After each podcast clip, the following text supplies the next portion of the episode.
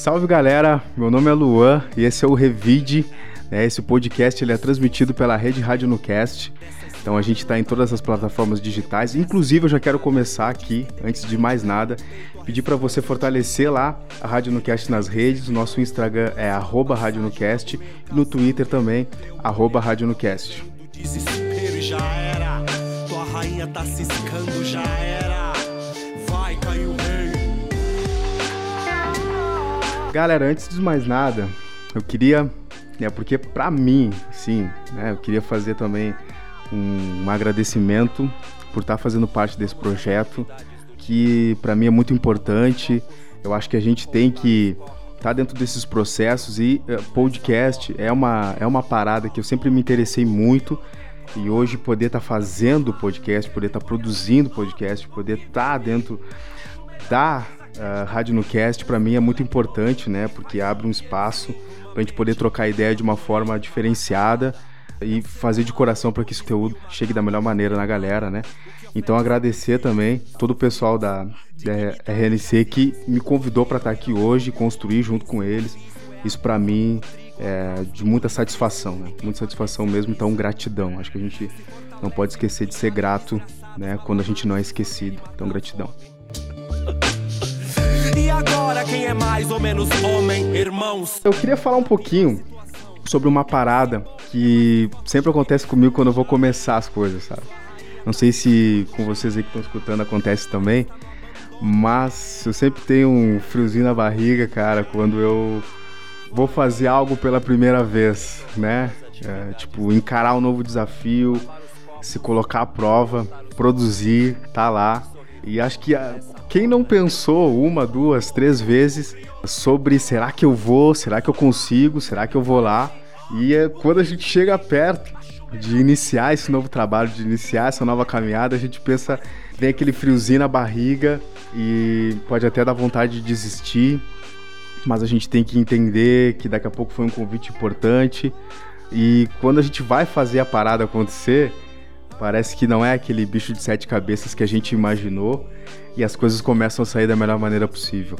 Uh, eu acho que arriscar, é preciso arriscar, sabe? Tipo, a gente tem que sair daquela mesmice que nos coloca dentro de uma, de uma caixa e que a gente fica ali achando que o nosso mundo está dentro do nosso quarto e, e, que as paradas não, não podem ser diferentes. Então a gente tem que partir por um princípio que é preciso sim e que a gente tem que sair dessa caixa, né? E não é papo aqui de palestra motivacional, mas é uma parada de fazer acontecer as coisas quando as pessoas dizem que você não é capaz. É, é disso que se trata. Várias pessoas vão vir para você e dizer que, que não, é, faz o que dá para fazer, é o que tem, e aí você vai se engessar e não vai fazer o que é necessário. Então, para mim, é um desafio estar tá aqui hoje. Para mim, é um desafio estar tá produzindo para a Rede Rádio no Cast. Eu acho que foi também um desafio para as próprias pessoas que pensaram em constituir a Rede Rádio no Cast estar tá aqui. E aí vocês pensam, se essas pessoas né, não não, não tivesse se agarrado na possibilidade de construir algo alternativo importante, as coisas não teriam acontecido. Então, se você quer fazer uma coisa, mesmo que as pessoas ponderem muito sobre isso, faça, porque com certeza vai valer a pena. Então, agora vamos para pauta aí, né? Vamos conversar um pouquinho. Aquela coisa meio, tá ligado? Tipo, não engessada, que a gente não tá aqui para trazer um, é, um discurso tecnocrata para vocês aqui. Essa não é a ideia.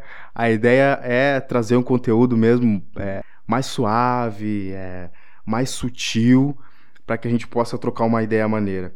Então, é, esse podcast aqui que a gente vai produzir, galera, ele vai falar sobre política e questões sociais também.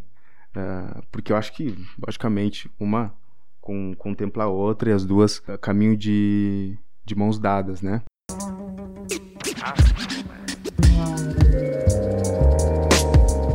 Mandei falar pra não arrastar, não botar o fé, subir os dois tiozinho. O bagulho é louco, solta de rachar, vários de campana aqui na do campim, mas quem quer... Então, eu, eu queria começar falando porque a gente tem uma nova, um novo horizonte aí para agora que se apresenta, que é essa questão das eleições. E por que que eu queria pautar essa questão das eleições já de cara?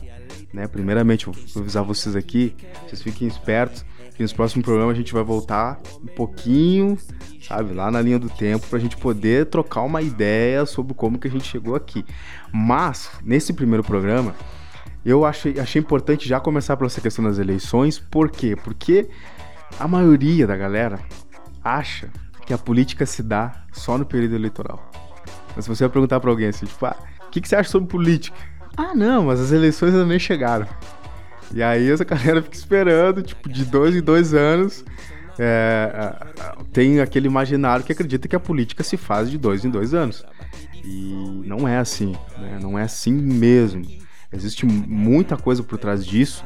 É, eu, por exemplo, eu tenho uma ótica e uma ideia que o, que o, que o político que tem um cargo eletivo, ele não para nem um segundo de fazer campanha, né? Desde o período que ele está na pré-campanha, na campanha que ele se elege enfim, é, é, diariamente isso. Então a política não se dá no país só de dois anos. Então foi toda uma construção que se teve para a gente chegar nessa ótica, por exemplo, de, de, de, ter eleições de dois em dois anos, porque é um processo democrático, né? E que eu estou dizendo que a gente vai voltar para conversar sobre isso depois.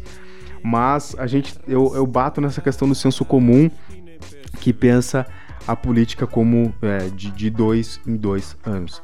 E nesse ano é um ano eleitoral um ano eleitoral, é, dentro de um contexto que a gente está dentro de uma pandemia, né? E a gente, na verdade, não sabe como isso vai se organizar, como que a galera que vai estar tá recebendo esse conteúdo político né, vai reagir a esse processo e também a galera que vai estar tá se propondo a disputar os espaços de representatividade, como que produz esse conteúdo e como que esse conteúdo consegue chegar até as pessoas para que as pessoas possam escolher aquele ou aquela que eles vão depositar sua confiança e tal.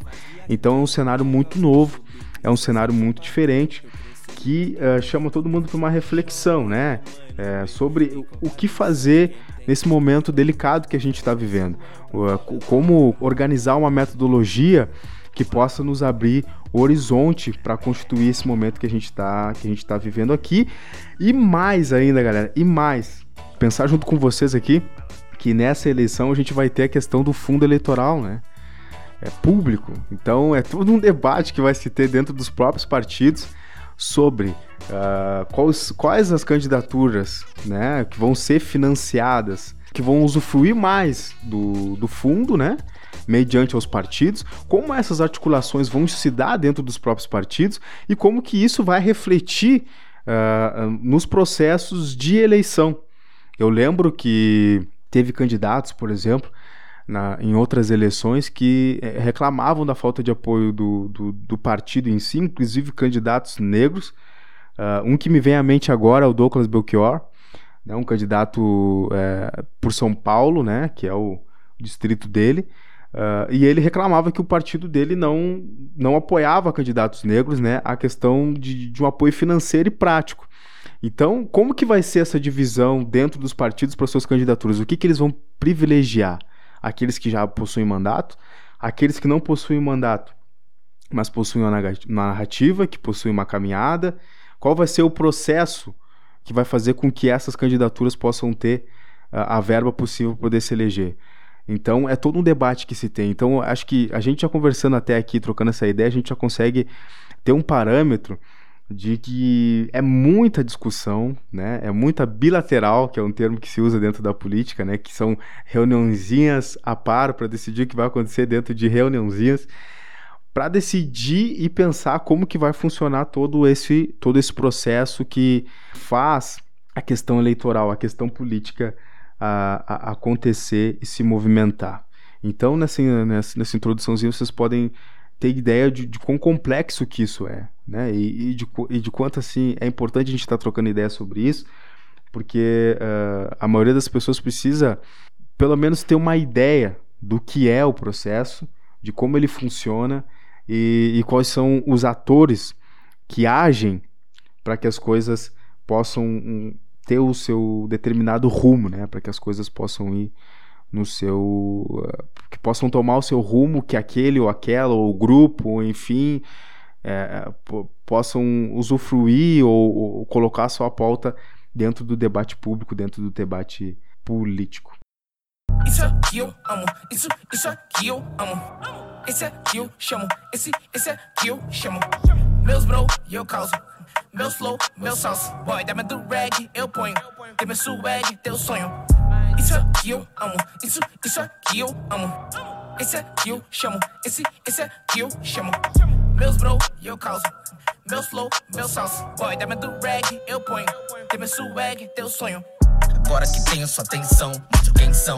O joio e o trigo, se causa tensão. Podem ver de comboio, não ligo. Mas pra gente conversar um pouquinho sobre essa questão das, das eleições nesse ano meio, meio atípico, né? Eu queria chamar um cara aqui que a gente já troca uma ideia, né? A gente conversa bastante, né, cara? Conversa muito, porque a gente gosta de conversar. E essa é a ideia, que é o Matheus. Acho que, uh, que é um cara que, que, que, é um dos, dos pensadores, né? Que pensaram essa questão da, da rádio no cast. Um cara que tem uma caminhada muito bonita dentro do, dos movimentos sociais. Um cara que me ensina muitas paradas também, que aprendo muito com ele. Acho que. É, e acredito que também ele é um cara que se propõe sempre a escutar ideias. E acho que é, é muito, é muito importante, galera, a gente tem estar tá em contato com, com pessoas que nos, que nos passam conhecimento e que também fazem a gentileza de nos escutar, né? Então, é um privilégio para mim ter aqui no, no, meu primeiro programa com vocês o Matheus, pra gente trocar uma ideia e ver o que, que ele tá achando aí desse contexto político no meio dessa pandemia maluca, aonde nem os políticos sabem como vai se dar esse processo e nem a população sabe como vai se portar nesse processo. Então queria ouvir dele aí o que, que ele acha sobre tudo isso. Primeiramente, então, uma, um bom dia, uma boa tarde, uma boa noite para os nossos amigos ouvintes também. Eu agradeço né, o, o convite do, do Luan e é um momento de, de reflexão e também um momento de ação, né? A gente está com uma eleição se aproximando aí e é o momento de, de efetivar, acho que é tudo aquilo que foi pensado nos últimos, nos últimos meses, no último pleito, no último período eleitoral de fato, né? E acho que a partir disso construir as candidaturas, as candidaturas progressistas, que eu acho que é onde o, o teu programa, né, Lua, ele, ele vai focar mais um pouco. E eu acho que a gente tem que partir desse, desse pressuposto, partir desse princípio. Porque o que a gente vive hoje é algo muito diferente. Na verdade, a gente está encarando um momento nunca vivido antes nesse período, né? Uh, já houveram outras pandemias, já houveram outros grandes períodos de depressão econômica, mas que pelo menos aqui no Brasil, que coincidisse com um ano eleitoral, com um período eleitoral, né? Eu acredito que até hoje, ao menos, uh, não havia acontecido, né? Até essas eleições de 2020. E, bom, isso muda o jogo, né? É um ano pandêmico, em meio às eleições, muda tudo. Tem muita gente que passa anos e anos, os anos anteriores às eleições, se organizando para fazer política, enfim, para construir as campanhas. E, bom, de certa forma, a pandemia bota tudo a, abaixo, né? Bota muitas estratégias abaixo que, bom, é, isso seria algo imprevisível até antes das eleições. Então, é, é esse momento é um momento muito peculiar, um momento histórico. A gente está vivendo a história, a gente está vivendo uma, uma nova maneira de se fazer política e sem dúvida alguma, pelo menos, a, a leitura que eu faço, uma leitura ainda prévia, evidentemente, é que os vencedores disso tudo serão aqueles que conseguirem se, se adaptar melhor. Lá atrás a gente tem o, o Darwin que comenta que as espécies que se adaptam são, de certa forma, né, e aqui eu estou fazendo apenas uma paráfrase, as mais fortes, as que vão sobreviver. E nesse sentido, eu acho que na política, mais do que nunca, aqueles que conseguirem se adaptar ao novo fazer político em meio a esse processo, esse período pandêmico, um período em que é sempre bom lembrar, a gente está brigando por votos, melhor, os políticos estão brigando por votos enquanto morre todo dia mil pessoas, né? Então eu acho que precisa existir uma, uma reflexão em cima disso, né? Tem gente andando em cima de caminhão aí e fazendo campanha, entregando papelzinho, enquanto o filho da, da Dona Maria pegou o coronavírus e veio a falecer porque não tinha leito no hospital. Eu acho que é, é importante pensar também nessa política que pensa no povo, né? Porque o que, que é a política se não a reflexão para fazer algo ao povo, né? Algo positivo ao povo. Esse aqui eu chamo, esse, esse aqui eu chamo. Meus bro, eu causo. Meus flow. Obrigado, Matheus, pela, pela reflexão, né? E, e é isso que tu, que tu colocaste, é, é muito importante, vai no, no núcleo do debate, porque Cara, a gente tá no meio de uma pandemia, né? As pessoas que estão perdendo a, a vida têm endereço, têm, têm RG, têm, têm família, têm, têm amigos. É todo um processo dentro dessa calamidade pública que a gente está vivendo. E infelizmente a gente tem hoje no governo federal é, uma política que, que não coloca como centro do debate a proteção à vida, né, cara? Que minimiza na verdade, isso, né? A gente. É, é, um, é, é, um, é uma parada muito louca de se pensar que a gente hoje está vivendo esse tipo de, de inclinação política no, no, país, né? Um presidente da República é, coloca em, nem em segundo plano, mas em, na zona do rebaixamento a proteção da vida dos próprios brasileiros, né? Mediante, ao parece, uma birra, uma coisa de... de é, tem, tem uma música do Criolo, né? O Lembal Criolo, que diz que meninos mimados não podem reger a nação, né, cara? E parece isso, sabe? Aquela coisa tipo cloroquina, cloroquina e pô, você fica batendo nisso, uma, uma parada que não tem base científica nenhuma, mas porque foi o presidente que falou, então a gente tem que acatar, né? Então a gente tem que é cloroquina, cloroquina, aí é, um, é parte para um uma como eu posso falar, cara, uma responsabilidade dentro do processo imensa, imensa, imensa. É, existe um, um, uma problemática nisso que tu comenta, né, Luan? Porque, bom, eu acho que quando a questão privada toma muito, muito espaço no Estado, né, tem muita influência sobre o Estado, a vida sempre vai ser subalterna ao lucro. E as políticas do governo Bolsonaro, as políticas de muitos prefeitos e também governadores aqui no Brasil. É sempre bom lembrar que no Amazonas, por exemplo, as aulas já voltaram e que faz um mês isso, inclusive, e que existe todo um problema de, uh, de distribuição agora nos novos resultados. Então, tá tudo meio que por baixo dos panos, ao que parece. E é sempre bom lembrar, né, que isso é, é a influência do capital privado sobre a nossa sociedade.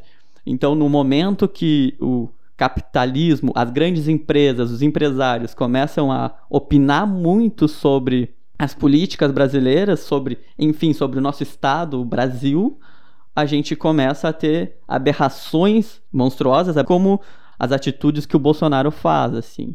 Então, para ele é muito cômodo, né? jogar nesse sentido de colocar a cloroquina, a cloroquina, ele precisa vender a cloroquina. É sempre bom lembrar que ele é um presidente que comprou um número gigantesco de remédio, de cloroquina. Ele não tem onde enfiar isso, porque é comprovado, como tu mesmo colocasse, que não funciona. A ciência está provando isso e ele está de embate a isso porque ele simplesmente fez a cagada seguindo o que outros presidentes de outros países fizeram, uh, por exemplo, o Trump, de apostar todas as fichas na cloroquina pensando que ia dar certo. Não deu, fez uma jogada extremamente errada. E agora ele não quer assumir esse ato, né? Então ele precisa vender esse remédio. E é sempre bom a gente lembrar que o nosso ministro da Economia é o Paulo Guedes, né, cara? E que, bom, Paulo Guedes é um banqueiro, é uma raposa. E é muito é muito complicado a gente pensar que a raposa está cuidando dos ovos, né? Então, basicamente, o ministro da Economia é o banqueiro. Então, é o cara que trabalha, é o presidente de banco. E é sempre bom lembrar que daqui a quatro anos o Paulo Guedes volta a ser presidente de banco. Então, é muito cômodo para ele ele fazer políticas que privilegiem os bancos e privilegiem o capital porque logo, logo ele vai voltar a fazer parte desse grupo. O mandato é, é um período, né? Então, logo acontece dele voltar para esse serviço que ele prestava e, bom, voltar com esse liberalismo doentio que ele tem, que é, faz parte de uma escola, inclusive uma escola extremamente ultrapassada de Chicago, uma escola que os próprios liberais, uh, os liberais americanos, por exemplo, meio que desconsideram essa escola. E é isso, eu acho que a partir do momento que o, o capital começa a ter influência sobre o Estado, as vidas se tornam segundo plano. Porque o capital quer lucrar. Basicamente, o capital quer lucrar a qualquer preço. E o Estado, no momento que ele é refém do capital, das grandes empresas e de tudo mais, ele também começa a colocar a vida do povo à, à margem mesmo, sabe? Então, primeiro a gente pensa no lucro, vamos reabrir as escolas, vamos reabrir as empresas, ou melhor, vamos reabrir as empresas. Nenhuma empresa fechou, não oficialmente, por causa da pandemia. Ela pode ter fechado devido às consequências da pandemia.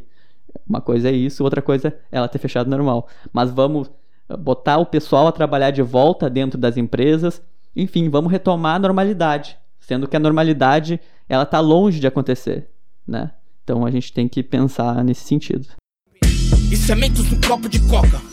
Bumbo bate, já por soco de volta. Acha que eu tô fora de foco, me foca. Que se eu voltar, você pode dar fim no teu bloco de notas. E nesse contexto, Matheus, é tipo, quais empresas, né, e quais pessoas, aquelas empresas que a gente sabe muito bem que construíram sua fortuna a partir de uma ajudinha do Estado e que hoje estão é, batendo na mesa dizendo que vão falir, porque na verdade não vão falir, e que são empresas que também não prezam pela, pela proteção da vida do seu próprio funcionário. É por isso que a gente tem que ter um Estado que esteja presente nesse momento, que possa amparar aqueles empresários que realmente precisam, né? E eu tô falando do, do, do, do empresário, Matheus, quando eu falo do empresário, não tô falando das, das multinacionais, né? Eu tô falando do seu Zé, que tem uma padaria no bairro X, que uh, caiu o rendimento dele 80%. A Dona Maria tem uma vendinha que caiu o lucro também de, de 80%. É essa galera que a gente precisa, que o Estado precisa apoiar nesse momento e estender a mão para que é, esse tipo de economia mais localizada e centrada nos bairros não possam morrer. Porque, na minha percepção, as grandes empresas, as, pelo lucro que essas empresas têm né, e pelo, pelo tempo que elas estão no mercado faturando, faturando, faturando, eu não acredito que, que mesmo nesse momento de pandemia, a, a, a, queda que eles têm na questão de faturamento vai, vai causar uma falência, entendeu? É porque uh, o pensamento liberal que coloca a vida como segundo plano pensa tanto no dinheiro que, que a vida ela se torna algo fútil porque os números já não dão conta de tantos números se amontoando um em cima dos outros. E a parada que começa a ser essencial é a questão do lucro pelo lucro e nada mais. Né? Então acredito que as grandes empresas aí tinham que colocar a mão na consciência e entender que não são elas as mais prejudicadas nesse processo. E sim a padaria do bairro, a mercearia do bairro, enfim, o que está lá no fundo. E o Estado deveria estender a mão para essas pessoas e não o faz.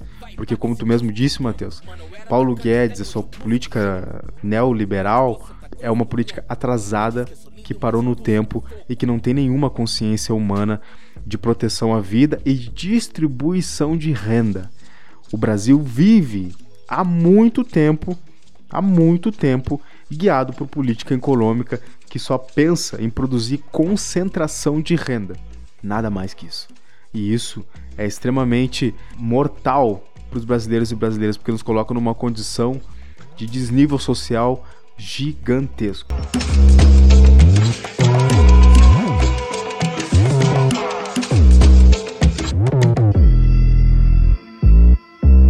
Mas galera, é o seguinte, a gente fala aqui né, uh, de uma região que é a região uh, da campanha aqui no Rio Grande do Sul, né? E a gente está falando de eleições. Hoje, qual o cenário que a gente tem aqui das, das prefeituras ao redor que constituem a campanha. A gente tem Bagé, que tem na figura do prefeito o Divaldo Lara, que é do PTB, inclusive hoje, né, cara? a nossa querida amiga Cristiane Brasil, né? Se, se entregou à polícia, né? De cabeça erguida. Diz ela que foi de cabeça erguida, né, cara? Inclusive teve uma convenção no Rio, que se eu não me engano, Se eu não me engano, pessoal, tá? Depois a gente pode fazer um recorte aqui e trago para vocês a, a, informação certinho. Mas se eu não me engano, ela era pré-candidata à prefeitura do Rio. E teve um evento lá, todo uma pegada de, de circo, assim, nada contra o circo, até gosto de circo, mas ficou uma pegada meio circo. Roberto Jefferson chegando, dizendo que vai ser a luta do bem contra o mal. Nós vamos vencer, não sei o que, E aí é uma parada aqui muito louca que você tem o um discurso de, de moralidade do, do, cidadão de bem num dia e no outro dia a pessoa que está se propondo a ser o cidadão de bem, né? Se tem que se entregar à polícia por, por responder a esquemas de, de corrupção, né? Inclusive, essa guinada do Roberto Jefferson, um parênteses, né? Essa guinada do Roberto Jefferson é, desenfreada e um amor que não cabe no peito daquele ser perante ao Bolsonaro, é porque ele está nos bastidores fazendo de tudo para que o Bolsonaro tente a reeleição pelo PTB. Logicamente pensando em aumentar a bancada dentro da Câmara e ter um acesso é, maior ao fundo eleitoral, né? Então é um, todo um, um jogo que ele faz por trás disso. Então ele está tentando o Bolsonaro, que Bolsonaro, como todos sabem, é, conseguiu é, meio que, que, ser corrido do seu próprio partido, né, que é o PSL, né? Ele se correu e foi corrido, é uma briga do, dos que correram, dos que se correram. Então ele saiu do PSL, tentou criar um novo partido, não conseguiu. E agora o Roberto Jefferson está se colocando a, a abrir esse, esse espaço para ele dentro do PTB, para que ele concorra pelo PTB nas próximas eleições. Eu pessoalmente conheço um, um cara do, do, do, PTB. Logicamente, não vou nem falar o contexto que a gente se conheceu aqui, porque vai ficar fácil saber quem é. Mas eu vi uma cena, cara, dele fazendo um vídeo com o Roberto Jefferson. O Roberto Jefferson tá tão fora da realidade, do contexto social, cara, que parece que ele tá, sei lá, na lua, assim, sem gravidade. E aí ele vai falando um discurso e ao mesmo tempo parece que ele vai flutuando. Porque eu vi a, expressão desse cara que eu conheço, que é, que é do PTB, bagulho totalmente desconfortável, cara. Tipo, ah, que nem eu tava falando, tipo, o bem contra o mal, venceremos, nós somos filhos da moralidade. E o cara fica com uma cara de tacho, sabe? Porque, mesmo sabendo que ele tá mergulhado num, num poço de, de, de besterol, né? O cara achava que daqui a pouco o presidente nacional do partido dele pudesse ter o um mínimo de senso, né? Aí coloca ele a fazer um vídeo desse. Então, pra você ter uma ideia o tipo de política que essa galera faz, né? Essa galera do, do PTB aí com seu líder, aquele que luta, que faz a luta do bem contra o mal, Roberto Jefferson. Aí a gente tem em Caçapava do Sul, é o Giovanni Amistoy, que é do PDT, PDT do nosso Ciro Gomes, né? Com é, que o Ciro que já foi, se eu não me engano, três vezes candidato a presidente da República. Eu acho que vai para sua quarta ou terceira.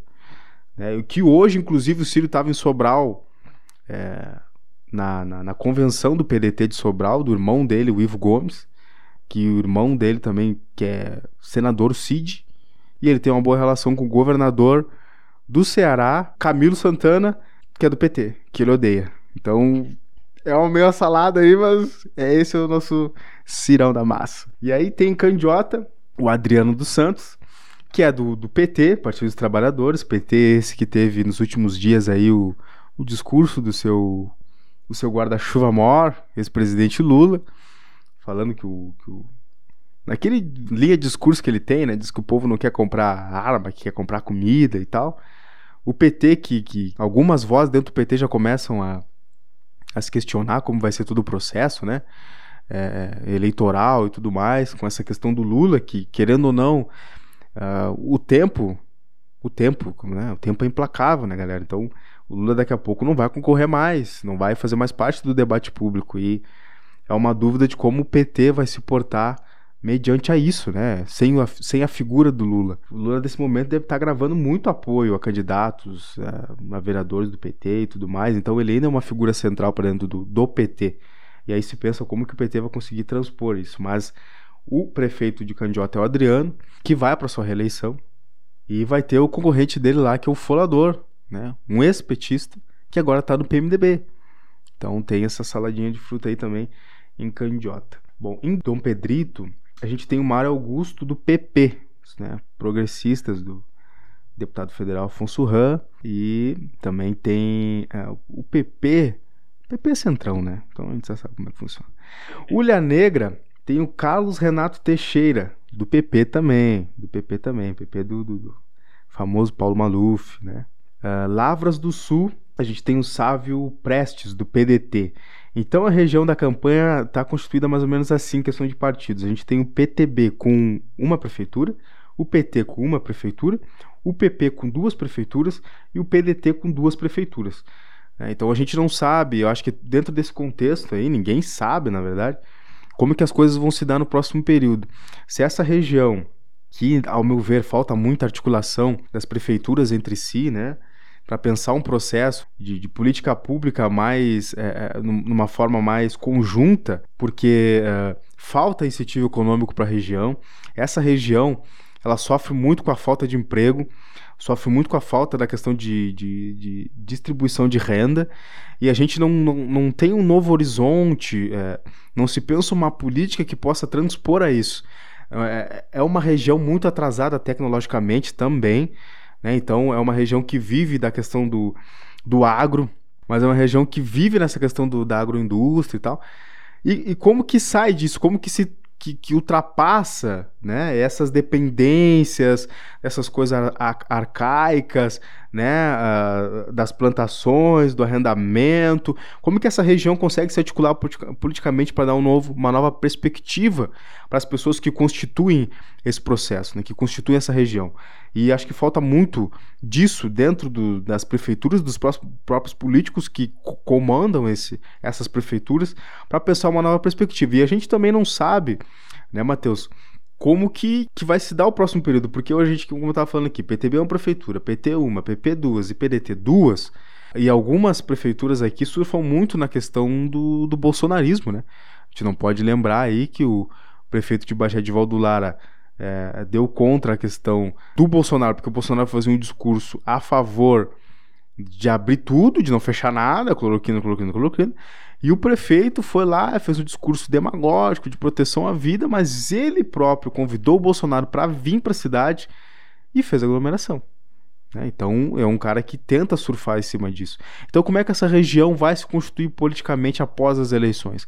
A gente vai ter uma manutenção é, de algumas prefeituras é, na, nas mãos da, da direita, a gente vai ter um fortalecimento dessas prefeituras a partir da figura do Bolsonaro, ou a gente vai ter uma retomada da esquerda, um fôlego da esquerda na região, com um discurso que usa como pano de fundo também todo esse uh, apoio político que o Bolsonaro possa estar tá dando a essas prefeituras que possam ser situação no momento.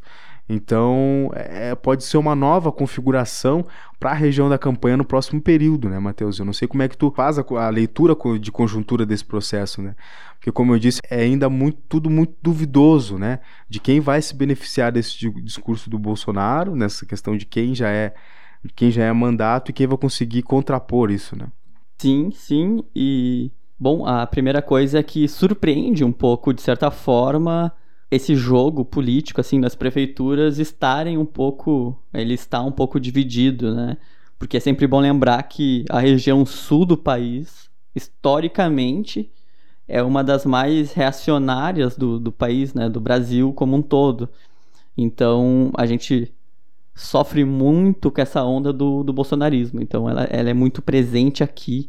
E é sempre bom ponderar qual é o PDT que tem uma prefeitura aqui, né? É esse PDT de centro, centro-esquerda mesmo? Acho que dá para a gente refletir um, um pouco sobre isso, porque a gente sabe como é o PDT, né? A gente sabe que o, o PDT não é nem um pouco homogêneo e que, bom, se em alguns lugares ele tem um caráter mais progressista, em outros ele está abraçado no bolsonarismo como se não houvesse amanhã. Não que não aconteça isso também, por exemplo, com o PT em alguns locais, né, que que está se juntando, né, está fazendo coligação com o, o próprio Bolsonaro, que é o cara que, bom, traiu o, a nação, né. Sobre essa, essa tua pergunta, né, Lua, existe um, uma, uma questão que é, é interessante da gente, da gente pensar. O bolsonarismo foi pedra durante muito tempo. O bolsonarismo ele se constitui enquanto pedra que é atacada na vidraça. Então o PT, né, o PT nacional, ficou 13 anos no poder, se eu não me engano, talvez um pouquinho a mais, um pouquinho a menos por causa do processo de impeachment, mas o PT e, bom, nesse momento o PT visto como esquerda por quem não é de esquerda e negado enquanto esquerda por quem é de esquerda, era vidraça total.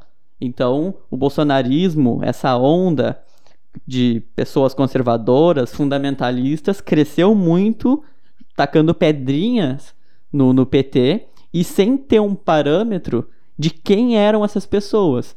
Então, bom, o PT é ruim, a esquerda é ruim, o que tá aí é ruim, o discurso, né? Tem que mudar tudo isso aí. Mas não existia prova de um serviço dessa galera. A partir de 2016, algumas prefeituras já se aproximam do bolsonarismo, aproximam-se desse discurso mais, digamos que, da extrema-direita, esse discurso de uma direita muito conservadora, uma direita estúpida, não que o resto da direita não seja também, mas em particular essa direita tende a, a ganhar um prêmiozinho, né, uma estrelinha de estupidez. E, bom, de certa forma, a partir desse momento, a gente começa a ter um parâmetro do trabalho dessa pessoa e dessas pessoas que sempre se colocaram contra o, o que estava ali, né? Porque a oposição virou posição, de certa forma. Então, uh, o primeiro ponto que a gente tem que pensar é esse. Agora, existe um parâmetro para a gente avaliar essas pessoas que assumiram o poder que não seja somente o tem que ser diferente do que já está aí. Porque agora eles têm o poder em mãos e eles deixaram de ser pedra e passaram a ser vidraça também.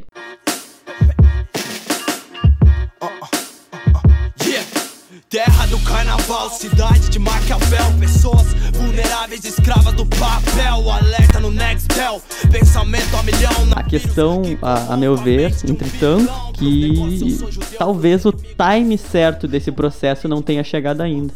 E tenha muita gente que não consiga ter esse distanciamento.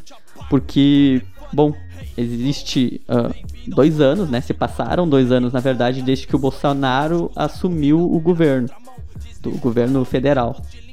E naquele 2018, eu acho que é muito o ponto de virada de muitas prefeituras, de muitos vereadores, enfim, de muita gente, porque ali ou tu era conivente com os absurdos do Bolsonaro, ou tu era contrário.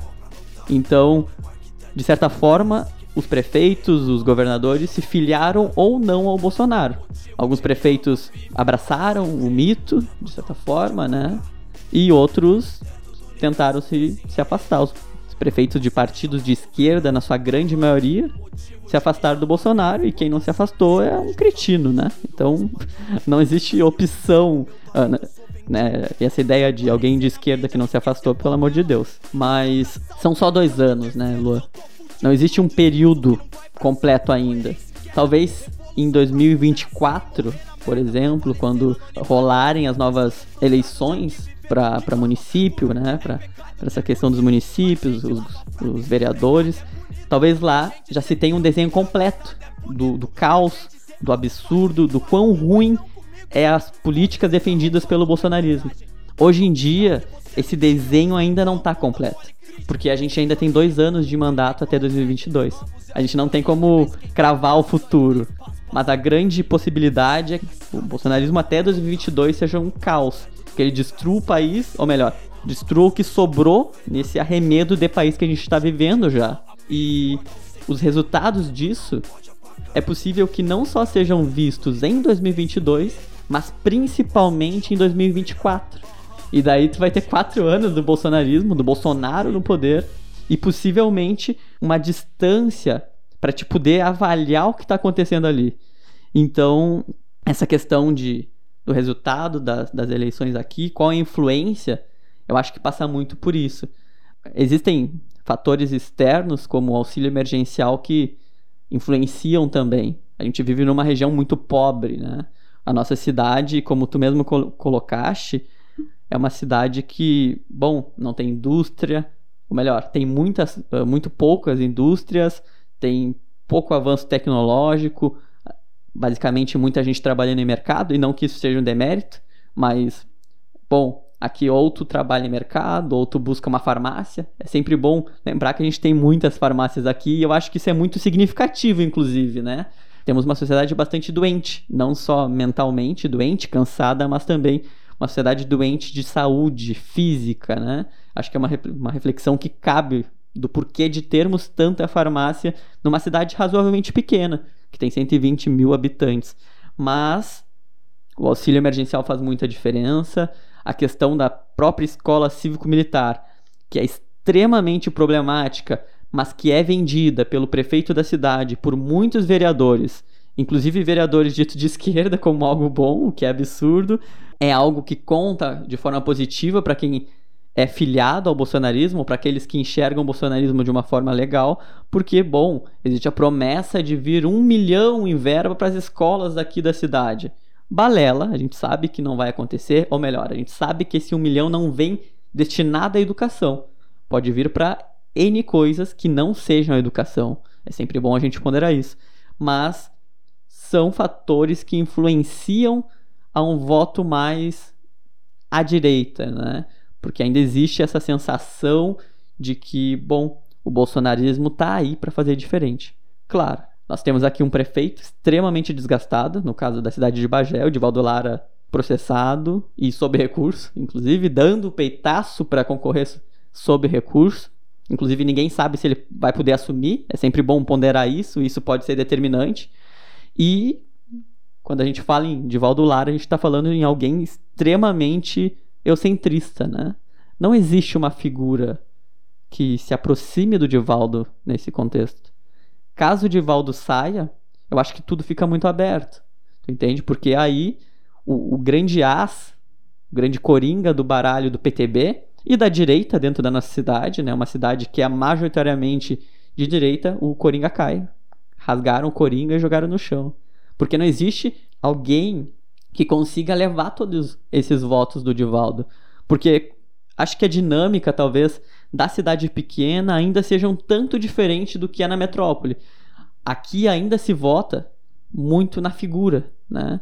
Acho que existe esse, esse caráter nas eleições municipais ainda, principalmente em cidades menores, da gente eleger a, as figuras. O povo geralmente tende a, a, a, vou votar no meu vizinho que eu conheço, vou votar no não sei quem que é próximo, bah, é um cara bom. Então, hoje em dia se faz política muito a partir da visibilidade de pessoas que são formuladas, né? Tu olha o Divaldo Lara, ele é um produto. Ele tem o topetinho, ele é branco, olho claro, enfim, ele é tudo aquilo que é vendável. E, bom, a sociedade comprou. Porém, ele não tem um substituto. Se ele cair, como ele deve cair, né? Ou melhor, ele deveria cair, eu acho que isso abre um, precedente bastante grande para a esquerda, para o próprio PT, que está concorrendo uh, com. que tem como pré-candidato o Mainardi, que foi alguém que fez um mandato bom nos primeiros mandatos, já foi alguém que foi prefeito na cidade. E existe um, uma esquerda, ou umas esquerdas na cidade, que tentam se se juntar e se organizar para deter esse avanço de Valdista que flerta muito com o Bolsonaro, né? Então eu, eu entendo que tudo nesse momento seja muito aberto assim. É difícil fazer uma conjuntura, é difícil saber de onde a gente vai partir, para onde a gente vai parar, porque ainda existe mais de mês para ter, ter eleições e bom existem bastante existe bastante tempo até as eleições e é um momento muito decisivo, eu acho, na, na questão de campanhas. Então, a, a, forma como a esquerda vai se organizar, a forma como nós, pessoas, né, nós que fazemos uma política mais próxima das pessoas, né, não uma política partidária, uh, no meu caso, ao menos, né, e, bom, eu acho que vai depender muito o resultado, o, o caráter disso, de acordo com como vai haver essa organização. Mas eu ainda acho que o ponto de virada não é esse. Eu acho que o ponto de virada fica um pouquinho mais para frente, o que é doloroso falar nisso, é, é, é, duro, porque acho que é necessário a gente ter também uh, noção do que está pautado mais numa análise real, eu acho, né? Não que seja definitiva essa análise, mas eu acho que o ponto de virada está um pouco mais à frente no sentido de pegar e, bom, onde é que existiu um, um contexto de análise completo do, do que essas políticas da direita que está no poder, né? Que é uma política muito marcada. Então acho que vai passar muito por isso. É. Quando tu fala que ainda não é o momento pro pro pro revide dentro desse processo, a gente fica meio ah, quando será, né? Então a gente vai ter que esperar um pouquinho mais, resistir um pouquinho mais, mas a nossa cara é resistir, né? E seguimos resistindo da forma que dá, na resistência, nos, nos espaços, enfim, é, é necessário.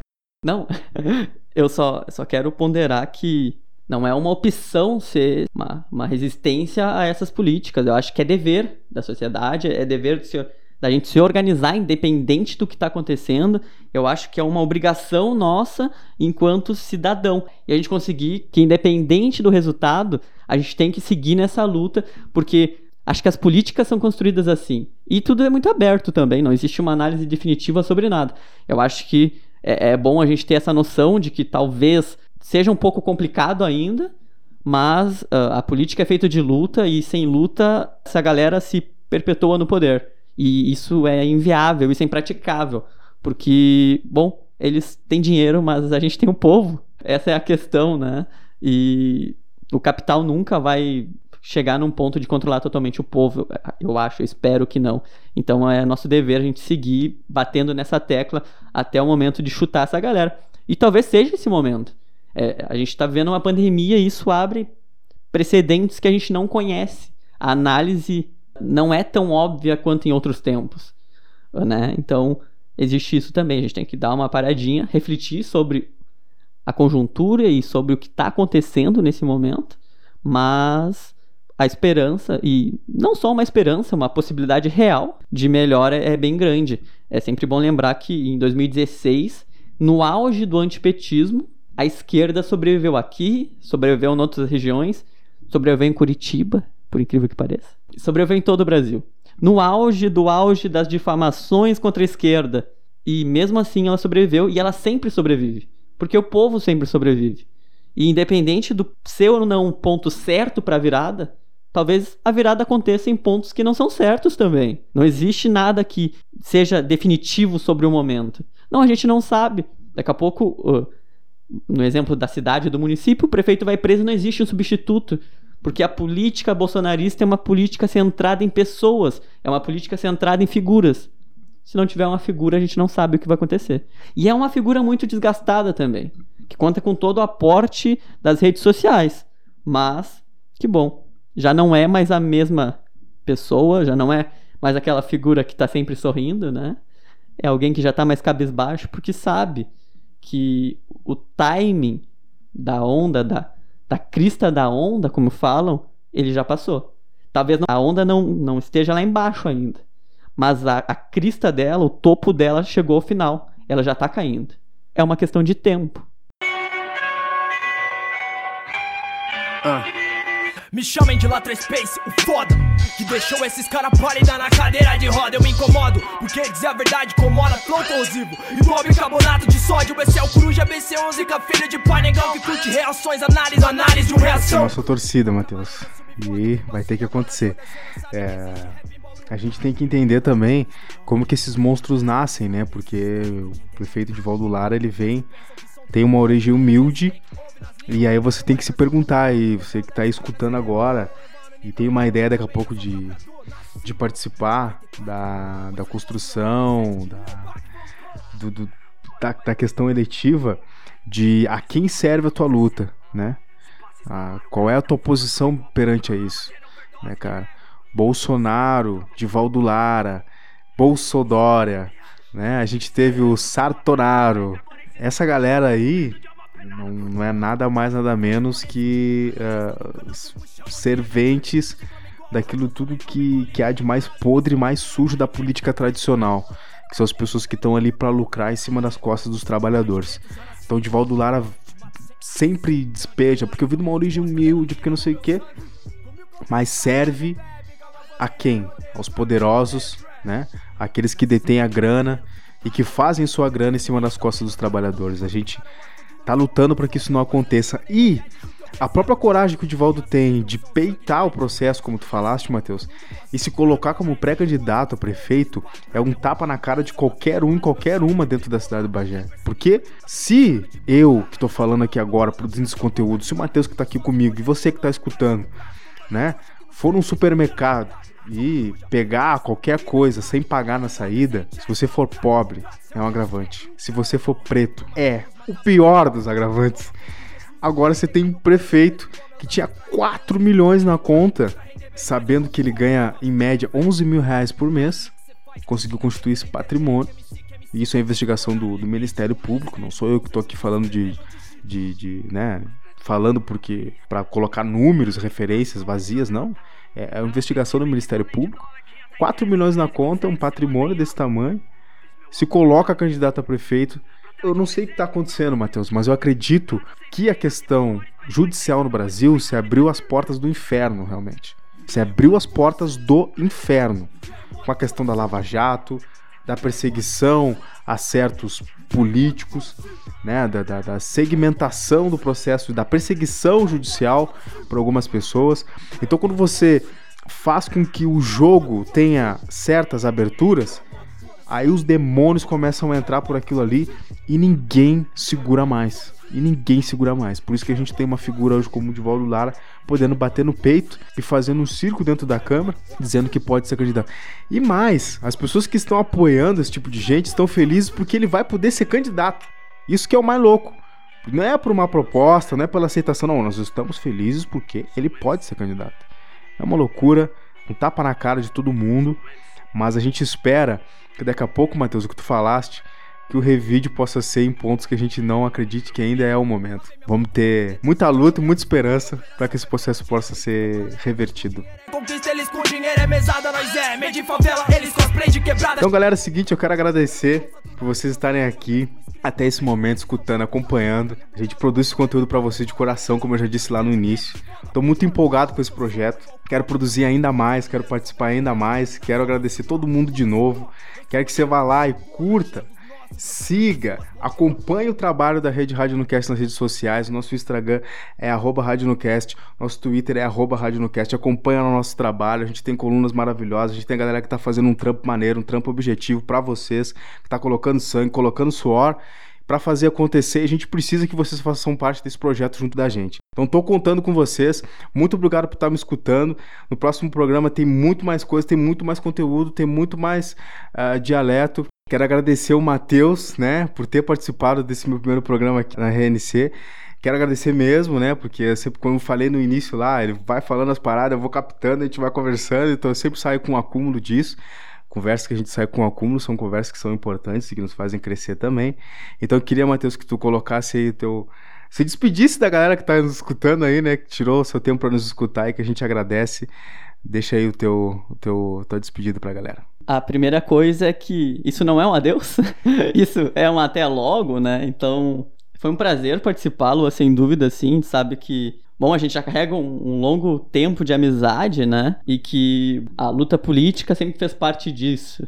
E, bom, eu espero poder participar novamente em outra oportunidade aqui do programa. E eu, tempos atrás, né, fazer uma questão de mês, talvez, o, os meninos do, do, do partido, do, do PT, me convidaram para participar de uma live sobre educação. E eu gostaria de retomar uma fala final que eu fiz, que eu acho que se enquadra bem nesse, nesse momento próximo às eleições que nós estamos vivendo, num momento um tanto conturbado, um momento de muita incerteza política, que a gente não sabe muito bem o que vai acontecer. A primeira coisa é que, bom, a gente precisa pensar política e votar de forma consciente, né? Então, é aquilo. Vote e cobre tudo político que você está votando. Eu acho que é uma coisa bastante fundamental. E a segunda coisa é que não existe solução para os problemas do país senão pela política. A política nos colocou nesse arremedo de país que a gente vive hoje, nesse país extremamente problemático e desigual, onde liberais acham que são o dono do mundo e colocam capital à frente de qualquer coisa, mas só a política pode nos tirar disso. É a única forma Então, pensar a política, debater a política e fazer a política é fundamental. E é sempre bom lembrar: o discurso de que a política é ruim, que os políticos são ruins, é algo pensado, é algo que é projetado justamente para tirar a fé do povo de que coisas melhores podem acontecer. Eu acho que vamos fazer política, todo mundo está fazendo política a todo momento. Vamos pensar o que é melhor para o nosso país e vamos refletir bastante acerca disso. Só assim, seja política municipal, seja política estadual, seja política federal, enfim, independente de qualquer coisa, só assim a gente vai poder ter dias melhores, né? Eu agradeço mais uma vez, agradeço ao público também desse programa e é isso. Muito obrigado, Matheus. Não deixem de lembrar contra toda e qualquer discriminação e injustiça social. Revide sempre. Um abraço e a gente se encontra no próximo episódio.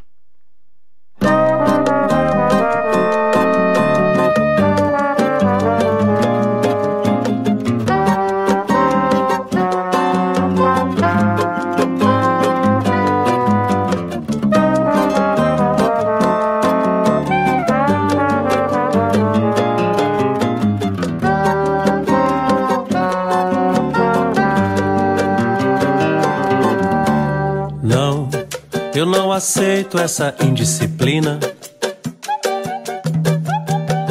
Acho que você não me entendeu. Meus meninos são o que você teceu resistência ao mundo que Deus deu. E eu não aceito, não, não. Eu não aceito essa indisciplina.